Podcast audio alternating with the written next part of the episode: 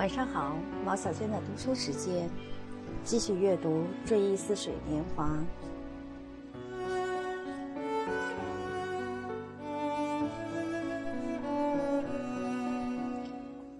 第一次去巴尔贝克以后数年，在巴黎，我与父亲的一位朋友坐马车兜风，夜色朦胧中看见一个女子匆匆行走。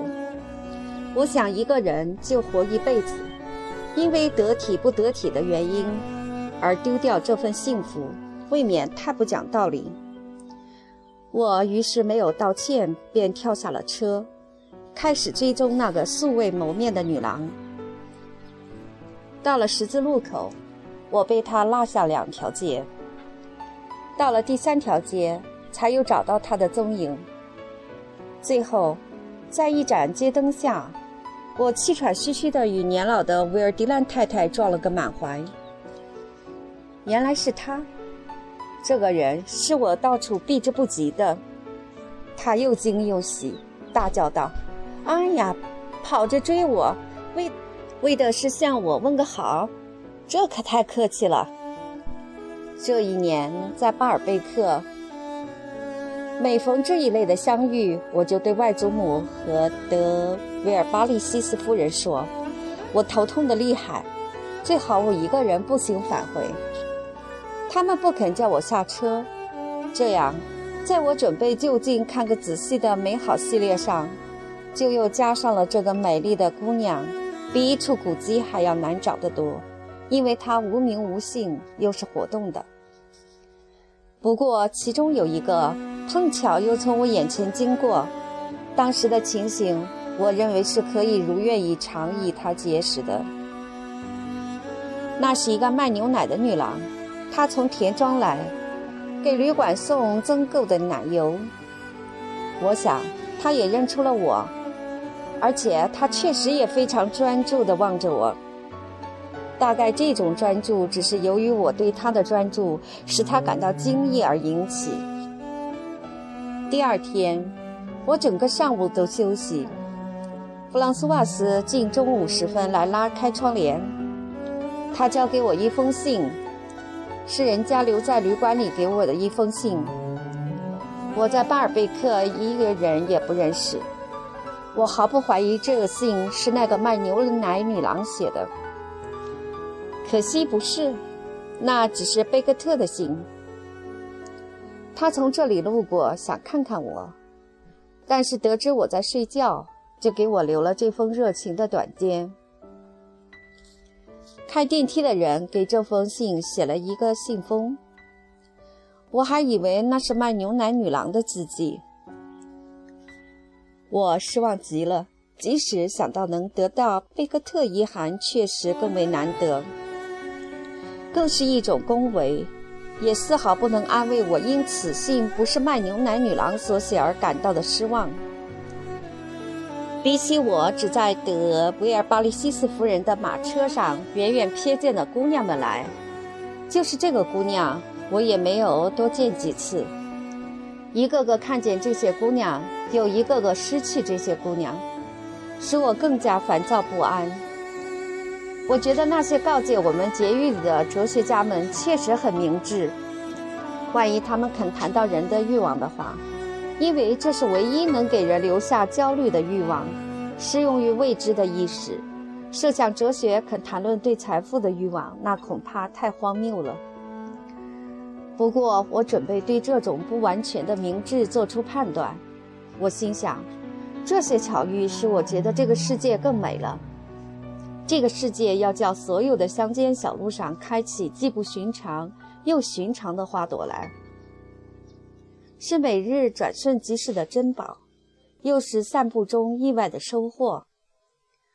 种种偶然的情形可能不会经常重演，正因为偶然，才使我无法受益，这又赋予生活以新的情趣。我希望有一天我更自由。能够在别的路上找到相同的少女。不过也许我这样希望的同时就已经开始歪曲了想生活在一个自认为漂亮的女人身边这种人欲望所具有的纯个人性质。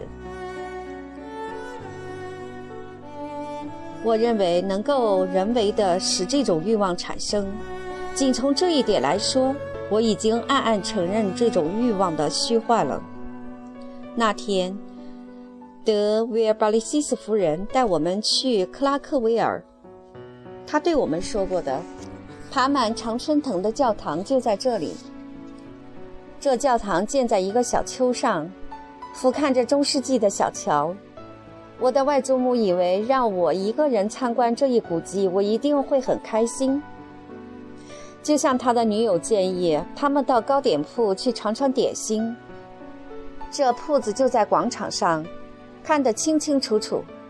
金色的门面古色古香，犹如一件非常古老的文物的另一部分。我们约定，我随后去那里与他们会齐。他们将我留在一片绿荫前。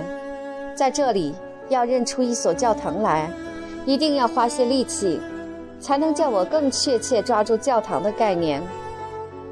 确实，当人们以本国语译成外国语，或外国语译成本国语的形式强制学生将句子的意义从他们熟悉的形式中剥离出来的时候，他们往往会更具体地抓住句子的意思。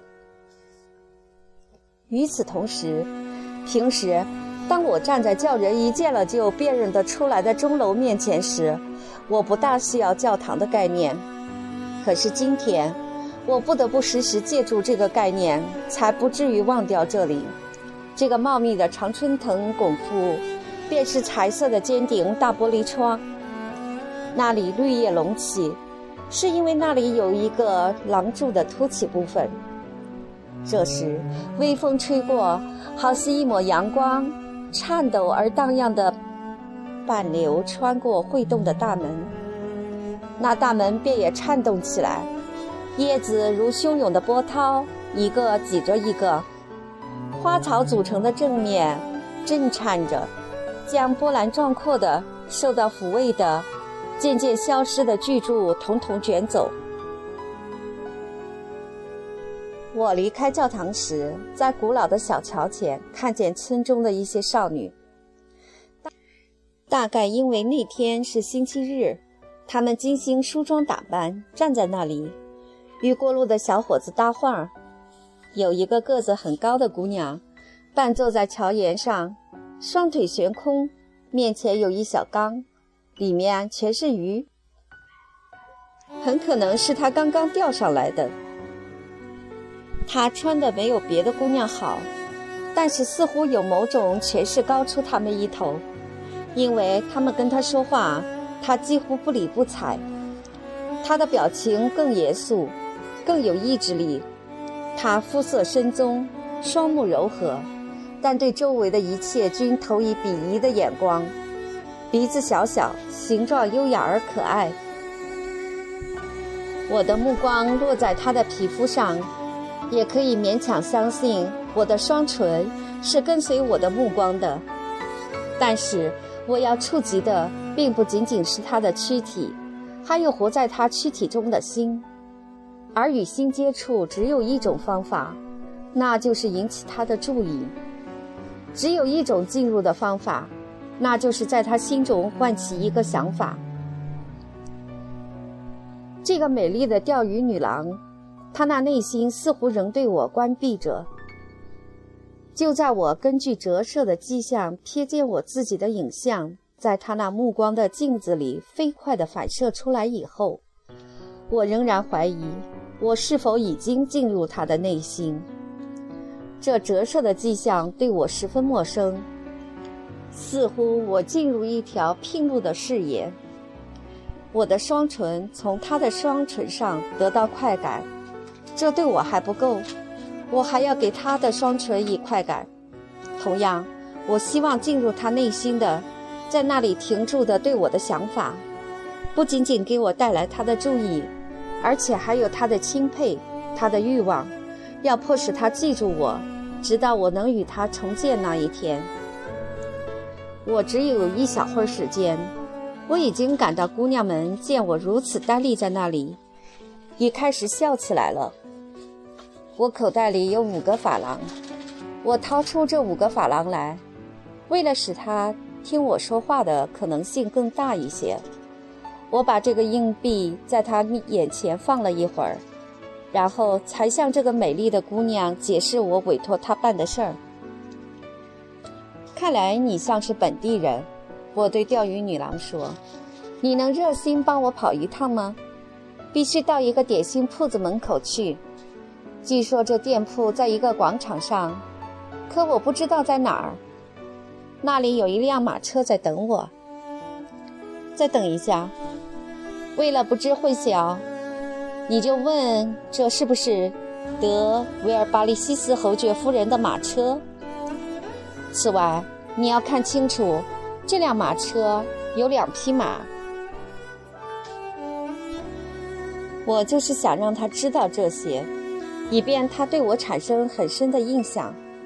当我道出侯爵夫人和两匹马这几个字以后，突然感到极大的平静。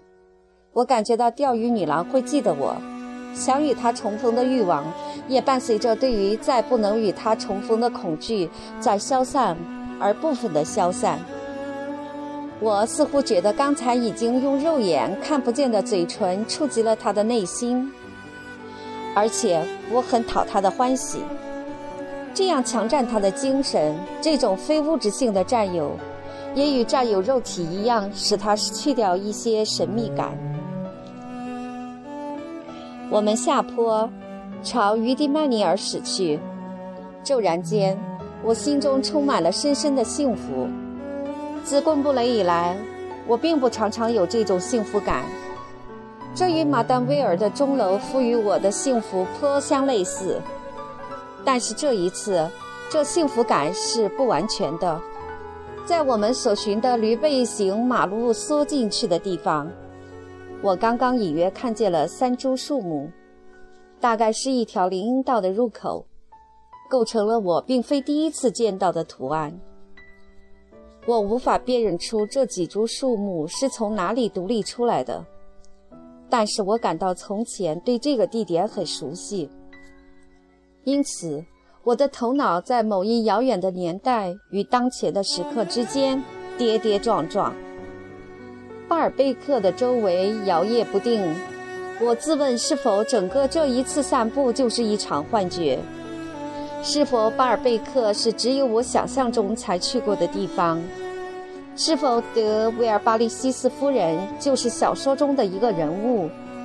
而这三株老树，是否就是从你正在阅读的书籍上面抬起双眼来时重新找到的现实？他向你描绘出一个环境，人们最后会以为自己确实置身于这个环境之中了。我凝望着这三株树，我看得清清楚楚，但是我的头脑感觉到它们掩盖着某种东西，我的头脑抓不住，就像有些物件放得太远，我们伸直了胳膊，手指头也只能碰着那物件的封套。而一点没抓住那物件儿一样。这时，我们稍事休息，再使一个猛劲儿伸出胳膊去，极力达到更远的地方。但是对我来说，要让我的思想能这样集中起来，使一个猛劲儿，我必须独自一个人才行。就像我离开父母到盖尔蒙特一侧去散步那样。此时此刻。我多么希望能够躲开，可能我那么做就好了。我辨认出了这种快乐，确实，它要求某种就思维而进行思维活动。与这种活动相比，使你放弃这种活动的那种慵懒舒适，看来就很平庸了。这种快乐，其对象只能预感到，我要自己为自己去创造。我只感受过难得的几次，但是每一次我似乎都觉得这中间发生的事情无关紧要，只要赖之于这每一件事实，我都可以开始一次真正的生活。有一会儿，我将手放在眼前，为的是能够闭上眼睛，而又不要为德维尔巴利西斯夫人所察觉。我坐在那里，什么也不想。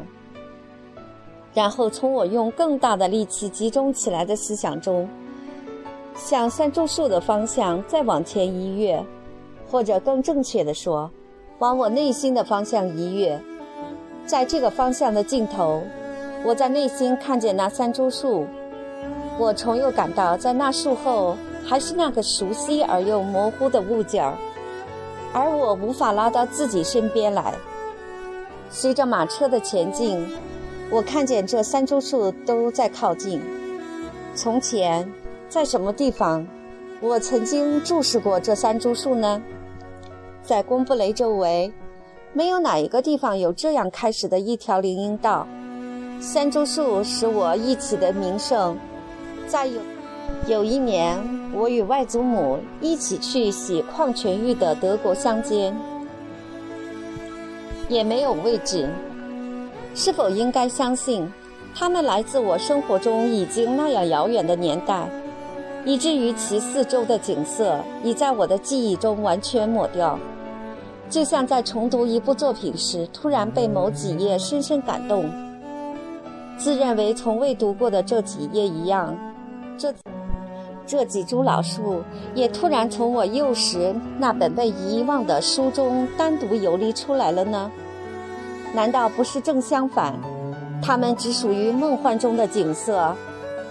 我梦幻中的景色总是一样的，至少对我来说，这奇异的景观只不过是我白天做的事儿，晚上在梦中的客观化罢了。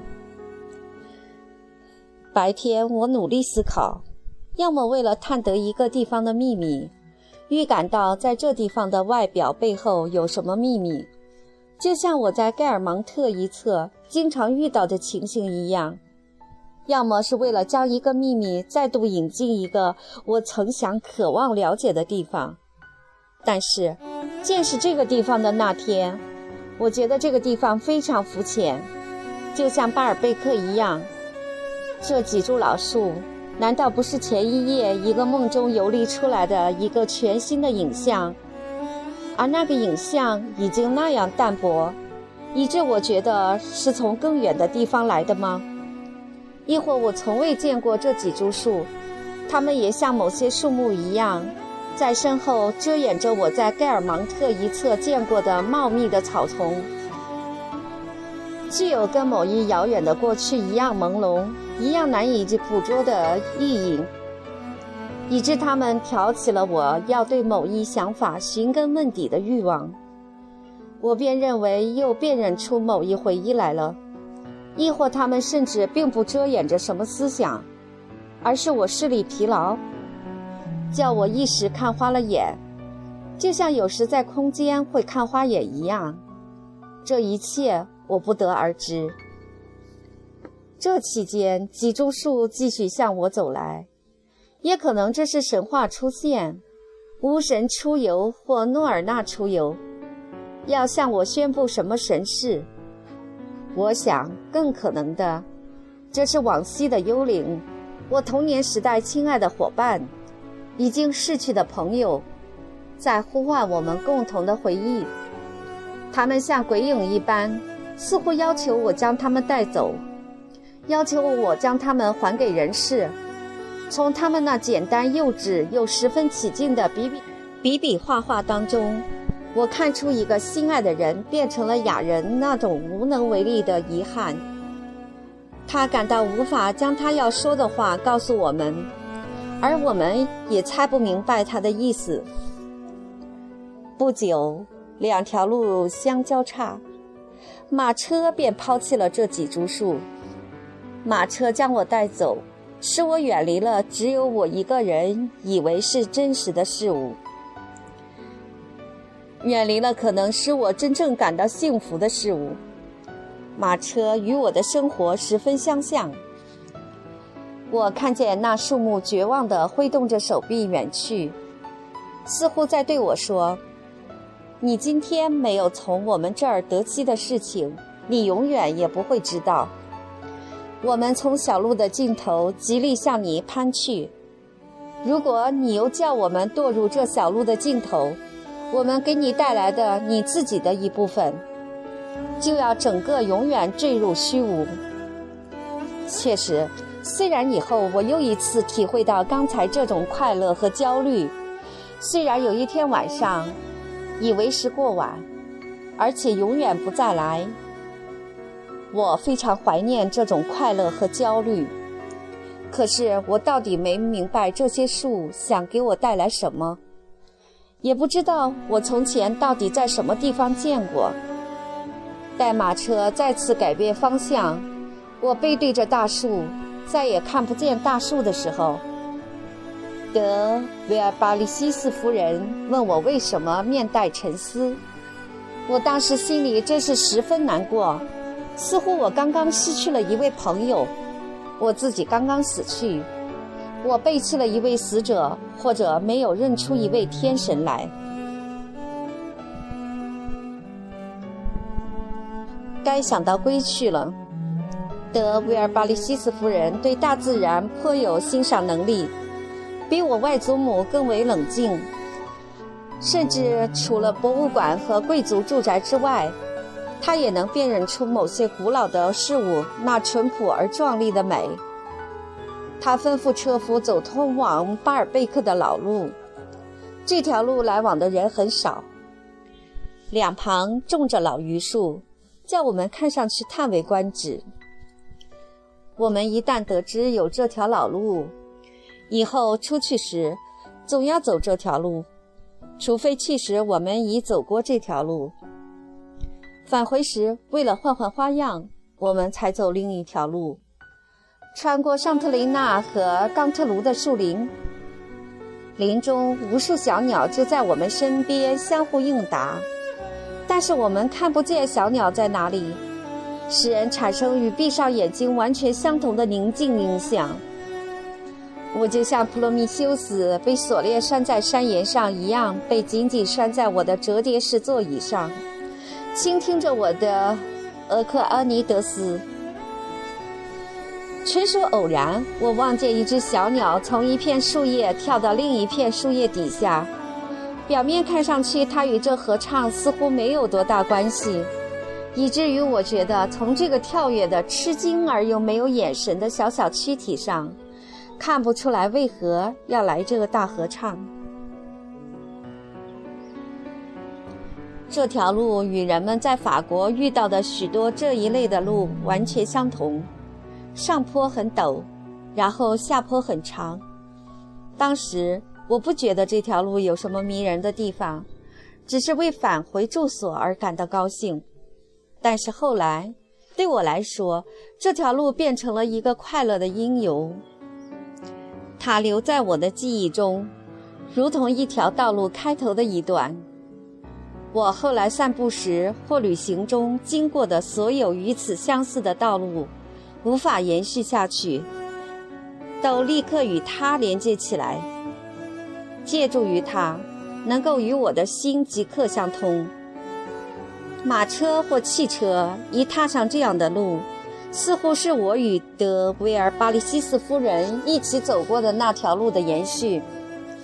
就像刚刚过去的事情支撑我现在的意识一样，我在巴尔贝克附近出游的那些下午产生的印象，便立刻来支撑我的意识。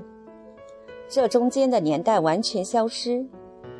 那时树叶散发着芳香，薄雾在缓缓升起，即将抵达的村庄后面，可在树木之间依稀望见落日的余晖。似乎那里便是我们的下一站。树木葱郁，距离遥远，当晚是到不了的。现在我在另一个地区，在一条相似的路上，我感受的印象充满了与那时的印象相同的次要感觉：自由呼吸、好奇、懒散、有胃口、欢快，排除一切其他的感受。原来的印象与此刻的印象连接在一起，又得到了加强，更加浓稠，成为一种特殊的快乐类型，几乎是一种生活框架。后来我很难得有机会再次遇到，但是在这个框架之中，唤起回忆，便在具体物质感受的现实之中注入了相当大一部分回忆的，想象的、难以捕捉的现实。在我经过的这些地区里，除了一种美感以外，又叫我产生希望从此永远在这里生活这种转瞬即逝而又狂热的欲望。有多少次，只是因为闻到了树叶的芳香，便一起坐在德维尔巴利西斯夫人对面的折叠式座椅上。与卢森堡亲王夫人擦肩而过时，亲王夫人从自己的马车上向他致意，一起回到大旅社进晚餐的情景，这一切都如同难以形容的幸福一般出现在我的面前。而这种幸福，无论是现在还是未来，都不会再次还给我们。人的一生中只能领略一次，常常。我们未返回，太阳就已落山。我将天上的月亮指给德维尔巴利西斯夫人看，腼腆地背诵出或夏多布良、或维尼、或维克多·雨果的美丽诗句。他将忧郁的古老秘密洒下来，或像蒂安娜在泉边那样哭泣，或。暗影如新婚之夜，庄重而崇高。你觉得这些诗句很美，是吗？他问我。天才，像你所说的那样。我告诉你吧，我看见人家现在把一些事情看得太重，总感到很奇怪。而这些先生的朋友们，虽然一面也充分肯定他们的长处，却也首先拿这些事情开玩笑。从前不像现在这样滥用“天才”这个词。如今，如果你对哪一个作家说他只有些才华，他会把这当成是一种侮辱。你刚才给我背诵了夏多布里昂先生关于月光的一个长句子，我可反对。我有我的道理，你马上会明白。夏多布里昂先生常到我父亲家里来，单独跟他相处时，他非常令人愉快。因为这时他很淳朴，逗人开心。可是客人一多，他就开始装腔作势，变得十分可笑。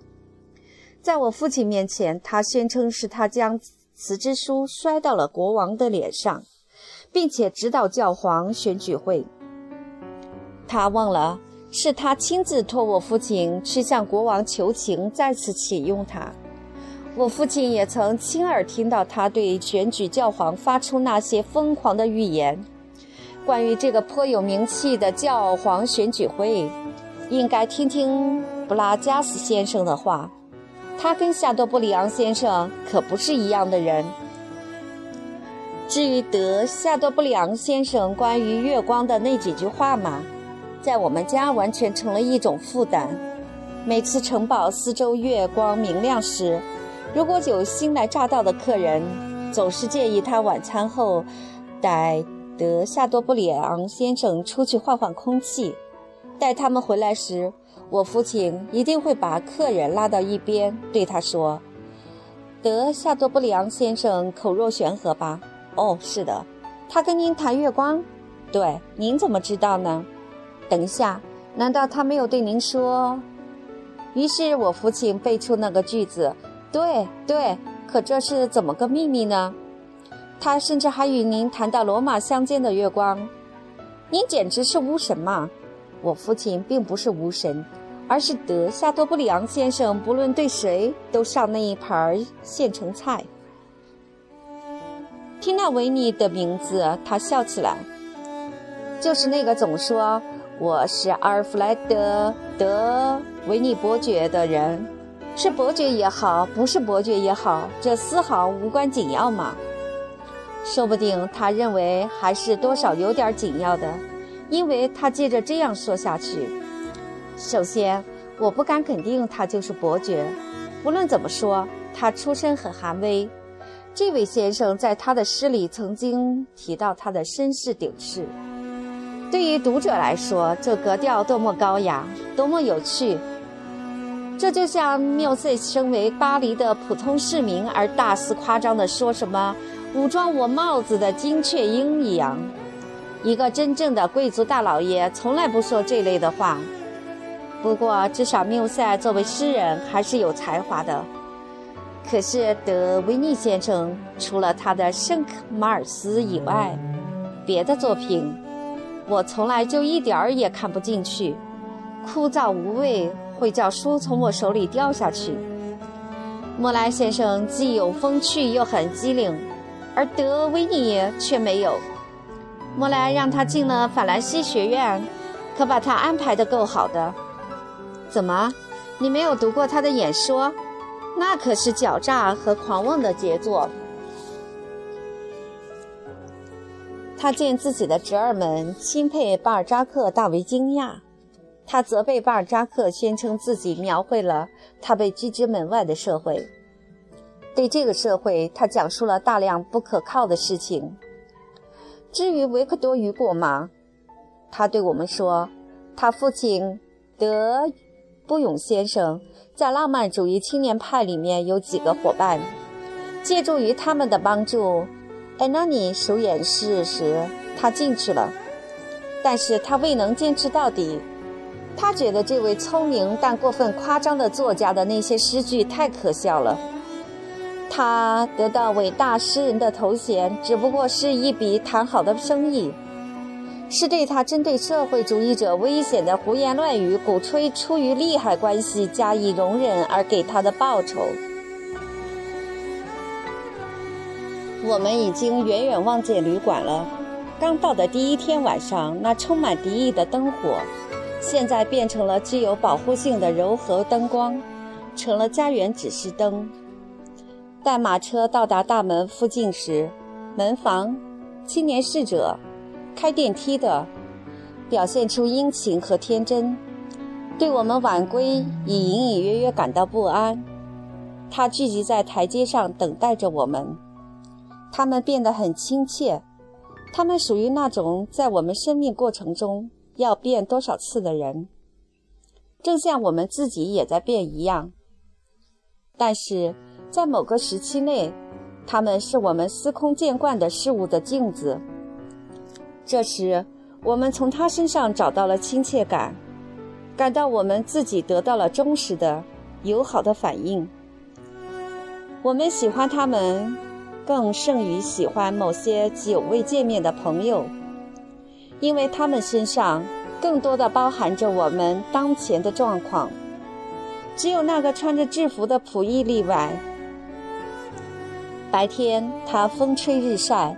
现在为了不再忍受夜间的寒冷，已将他移进室内，并以呢绒裹身。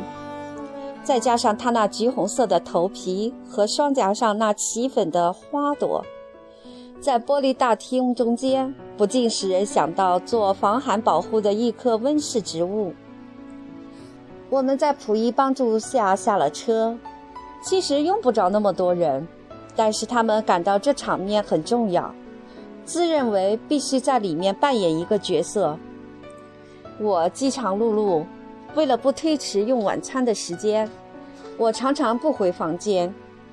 这房间最后也变成真正属于我了，以至于重建那紫色的大窗帘和低矮的书架，就等于与自己单独相逢。物品也和人一样，向我提供了自己的形象。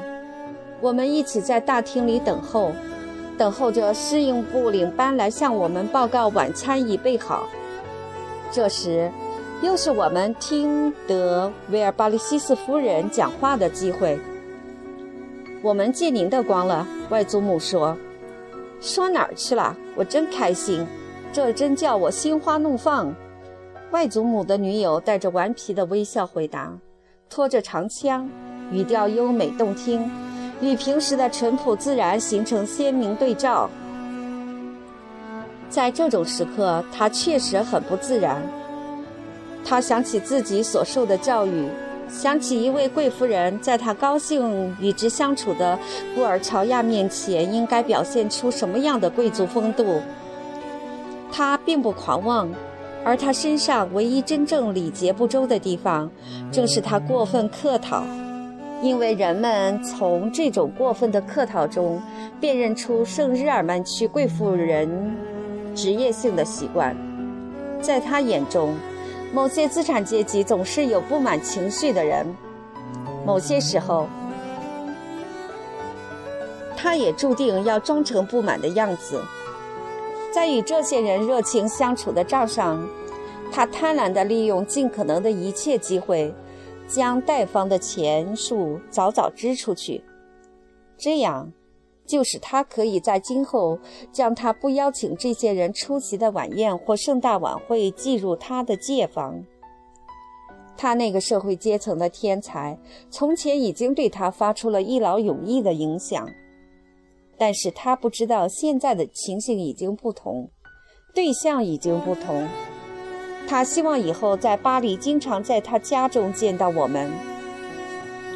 而特许给他的可以热情待人的时间又很短，所以他那个社会阶层的天才狂热地推动着他。在我们在巴尔贝克逗留期间，经常派人给我们送来玫瑰花和甜瓜，借给我们书籍，与我们坐马车出游，以及与我们长谈。正因为如此。正如海滩那令人头晕目眩的美景，旅馆房间里色彩斑斓的灯火，如同大洋深处的光线，将小商贩的儿子奉为亚历山大德马塞多瓦纳一样神奇的骑士一样，德维尔巴利西斯夫人每日的殷勤相待，加上我外祖母接受这些殷勤相待的那种暂时的夏季的随和。这一切都作为西海水域这一段生活的特征，留在我的回忆中。把你们的外套交给他们，叫他们送上楼去。外祖母将外套交给经理，他好像对这种不尊敬感到难过。他对我一向很和蔼热情，我为此心里很不好过。我看这位先生是不高兴了，侯爵夫人说。他是肯定自以为是大老爷，而不能给您拿披巾。我还记得德纳莫尔公爵的故事，那时候我还很小。我父亲住在布永公馆最高一层。纳莫尔公爵走进我父亲的房间，胳膊底下夹着一大包东西，信件和报纸。从我家那有漂亮木雕的房门框框里。我觉得眼前出现的是身着蓝色礼服的王子，我以为那是巴家的手艺。您知道的，那些细木匠有时用很精巧的木棍做成小船，就像用缎带包扎花束一样。给你，希勒斯，他对我父亲说：“这是你的门房，让我交给你的。”他说：“既然您要到伯爵先生那里去，我就不用上好几层楼了。”不过当心，别把捆信报的绳子弄坏了。好，现在既然您已经把外衣交给人了，请坐吧。来，坐这儿。他拉着外祖母的手对他说：“哦，如果那里对您都一样，我就不坐这张沙发了。两个人坐太小，我一个人坐又太大，我会不自在的。哦。”您说这话，倒叫我想起一张沙发，完全是一样的。那是很久以前人家让我做的一张沙发，但我最后还是没能做成，因为那是可怜的德普拉斯兰公爵夫人送给我母亲的。我母亲其实是世界上最单纯的人，可是她还有些老年人的思想，我已经不大理解。他刚开始不愿意让人将他介绍给德普拉斯兰夫人，因为这位太太做闺女时不过是塞巴斯蒂安妮小姐，而这位小姐呢，因为自己已经成了公爵夫人，就认为不应该自己主动叫人介绍给别人。而事实上，德维尔巴利西斯夫人又加了一句。忘了，他对这些细微的差别并不大懂行。如果他是德舒瓦瑟尔夫人，他那种雄心也许还能站得住脚。舒瓦瑟尔家族是最伟大的家族，他们是胖路易国王的一位妹妹的后代。他们是巴西尼真正的君主。我承认，从姻亲和知名方面说，我们家占上风。但若论家族的古老，那几乎是一样的。这个谁先谁后的问题，产生了一些很可笑的事端，诸如有一次午夜晚开一个多小时，就是因为有一位贵妇人争了这么长时间，才同意让人将她介绍给对方。虽然如此，我母亲和德普拉斯兰公爵夫人还是成了非常要好的朋友。公爵夫人让我母亲坐一张这种式样的沙发，就像您刚才这样，谁都拒绝坐。有一天，我母亲听见一辆马车进了公馆的院子，她问一个小仆人是谁来了。是德拉罗什福科公爵夫人、伯爵夫人。啊，好的，我就见他。过了一刻钟不见人，喂，怎么回事儿？德拉罗什福克公爵夫人呢？她在哪儿？她在楼梯上喘气儿呢。伯爵夫人，小仆人回答道：“这个小仆人刚从乡下来到不久。我母亲有个好习惯，就是到乡下去雇人，常常是她看着他们生下来的，这样家里就有非常老实可靠的佣人。这也是最高级的奢华。果然。”德拉洛什福克公爵夫人上楼艰难，因为她异常肥硕，以致她走进门来时，我母亲一时焦急不安起来，心想：可让她往哪儿坐呢？就在这时，德普拉斯兰太太送的这件家具在她眼前一闪，请坐。我母亲说，将沙发向她跟前一推，公爵夫人于是坐满了这张沙发。一直满到边边上。这位太太虽然这么肥，可一直相当令人愉快。她走进来时依然会产生某种戏剧性效果。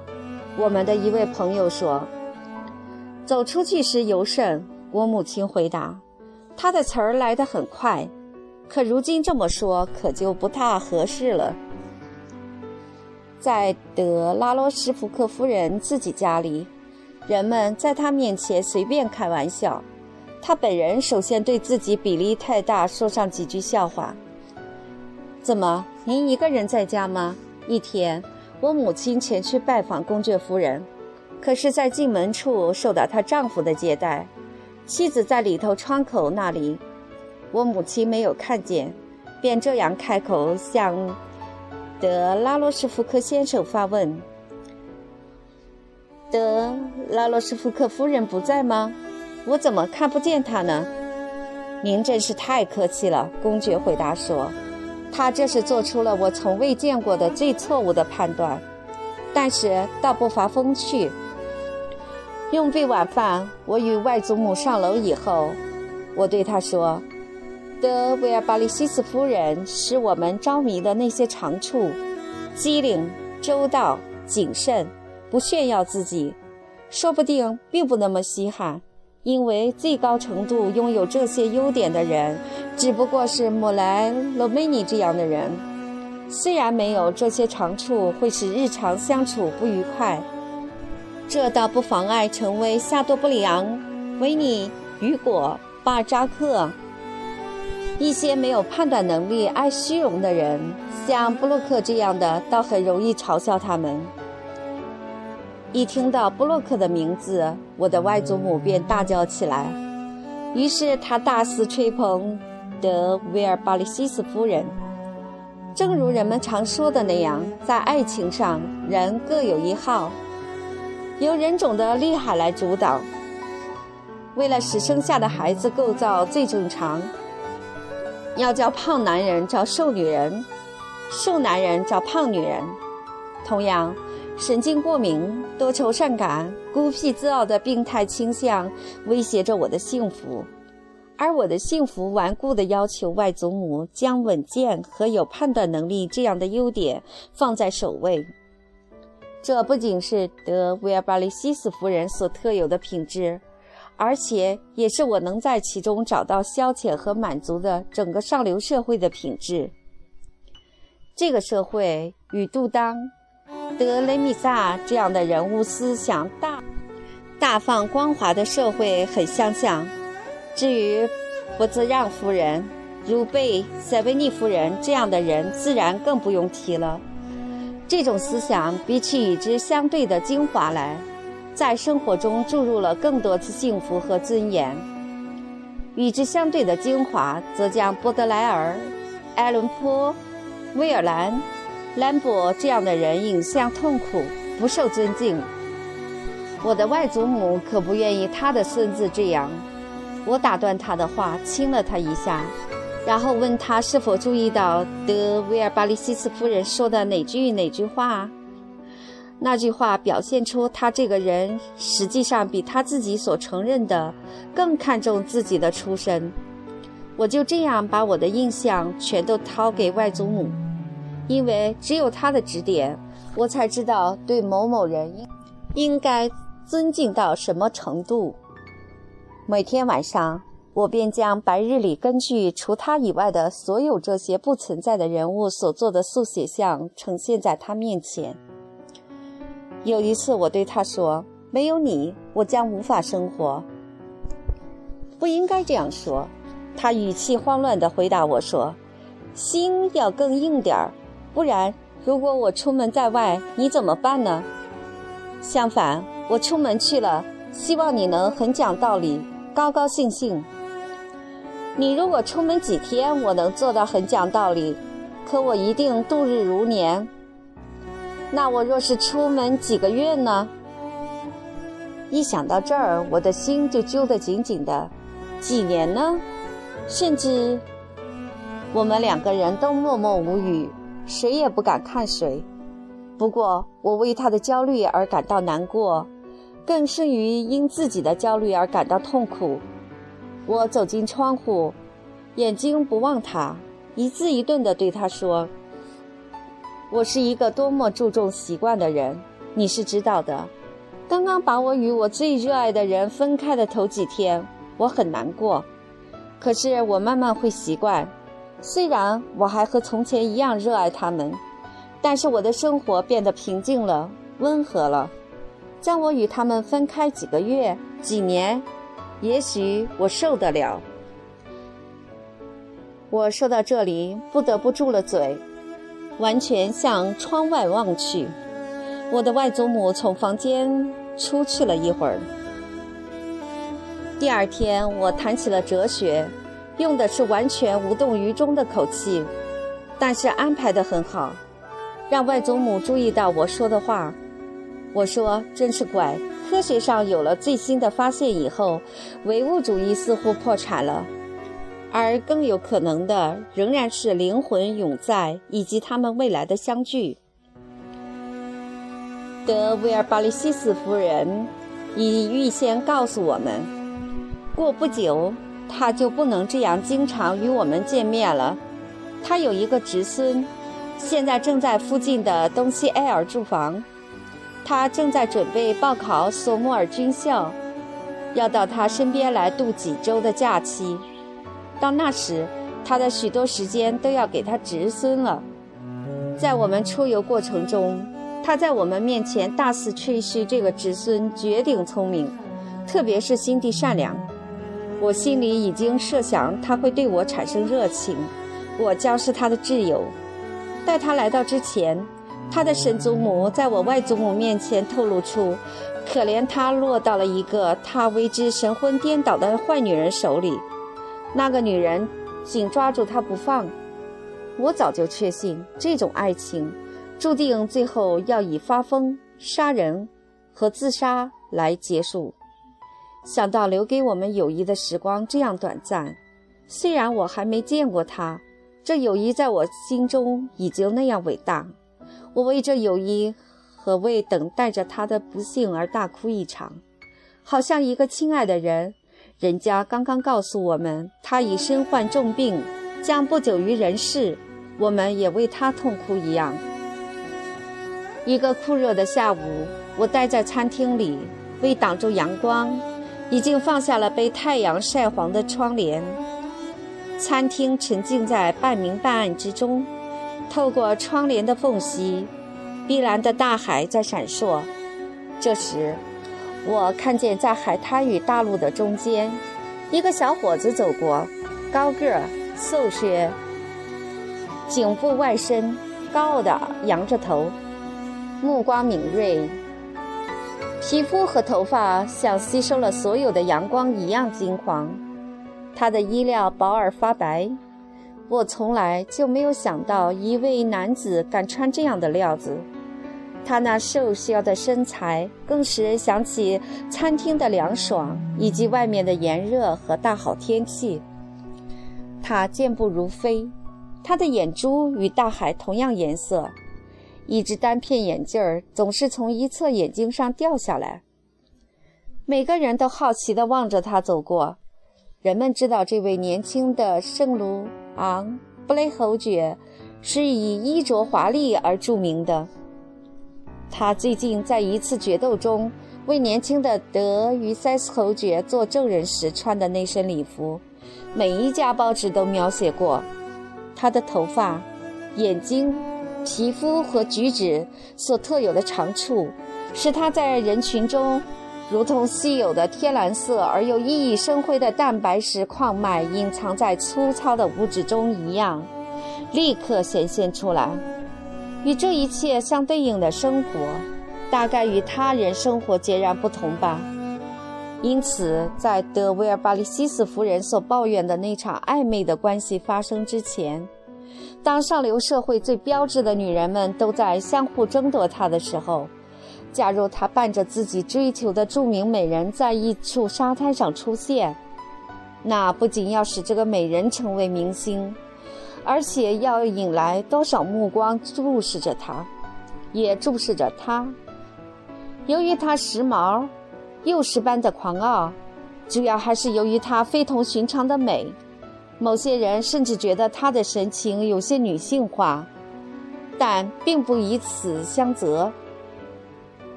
因为他多么健壮，他怎样狂热地追求女性，是尽人皆知的事儿。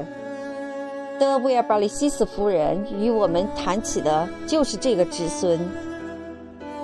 想到就要在几个星期中与他相识，我真是心花怒放，而且我确信，他会将全部疼爱都倾注在我的身上。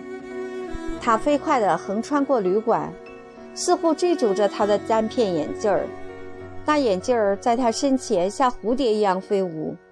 他从海滩上来，将大厅玻璃窗浸到半身高的大海，为他构成了一个背景。他全身从这个背景上突出出来，就像在某些肖像画上，一些画家在极准确观察当前生活上一点不掺假，为他们的模特儿选择一个合适的环境。马球草坪啊，高尔夫球草坪啊，赛马场啊，游艇甲板啊，认为这样便赋予了这些画幅一种当代等同物，而那些原始的画家则叫人像出现在一处风景的静景上。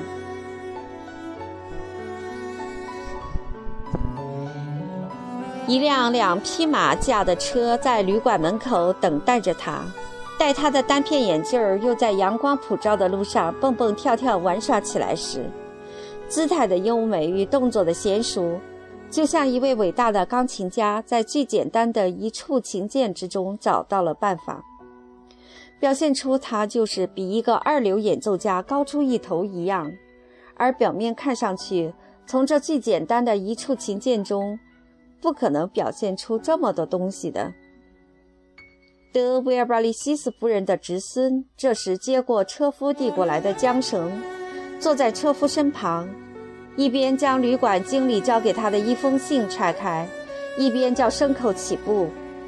此后的日子，每当我在旅馆内或旅馆外与他相遇时，他衣领高高，单片眼镜转瞬即至，跳来跳去，似乎是他四肢的重心。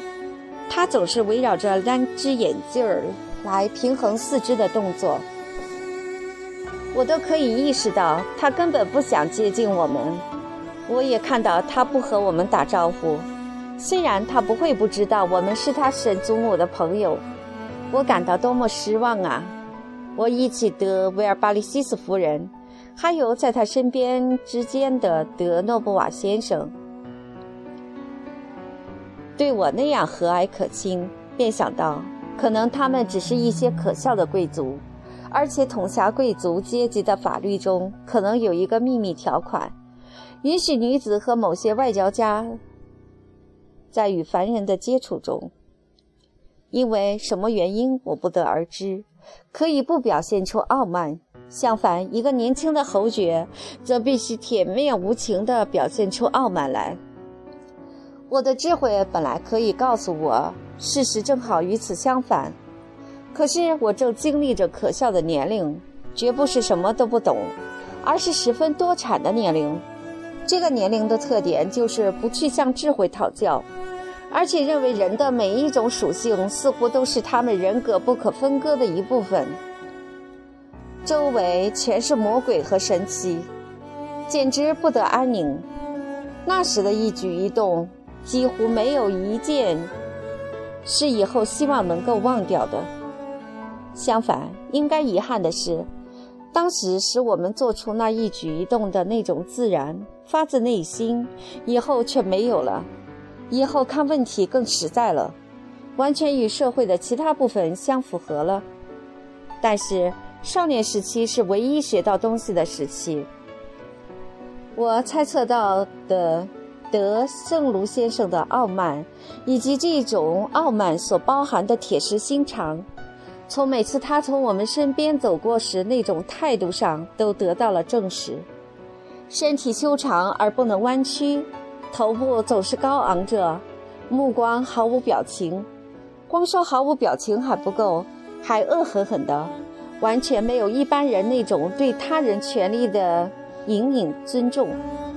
即使这些人不认识你的神祖母，正是这种对他人的权利的隐隐尊重，使我在一位老妇人面前和在一盏煤气路灯前行为不一样。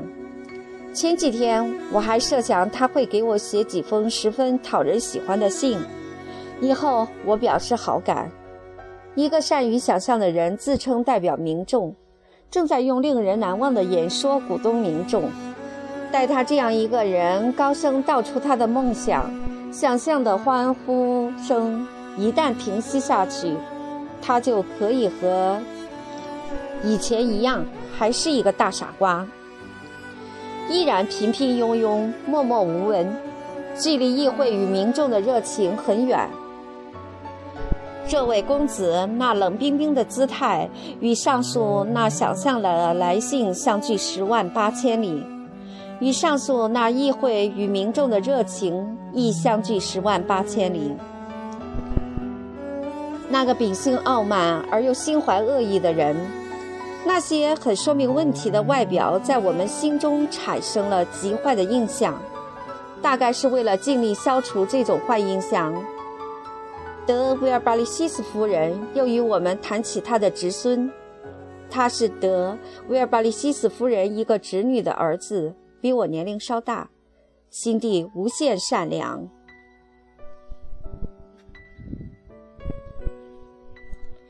世界上竟有人能够不顾一切事实真相，将好心肠这一优秀品质借给心肠那么硬的人，哪怕他们对组成自己那个圈子的有名气的人彬彬有礼也好。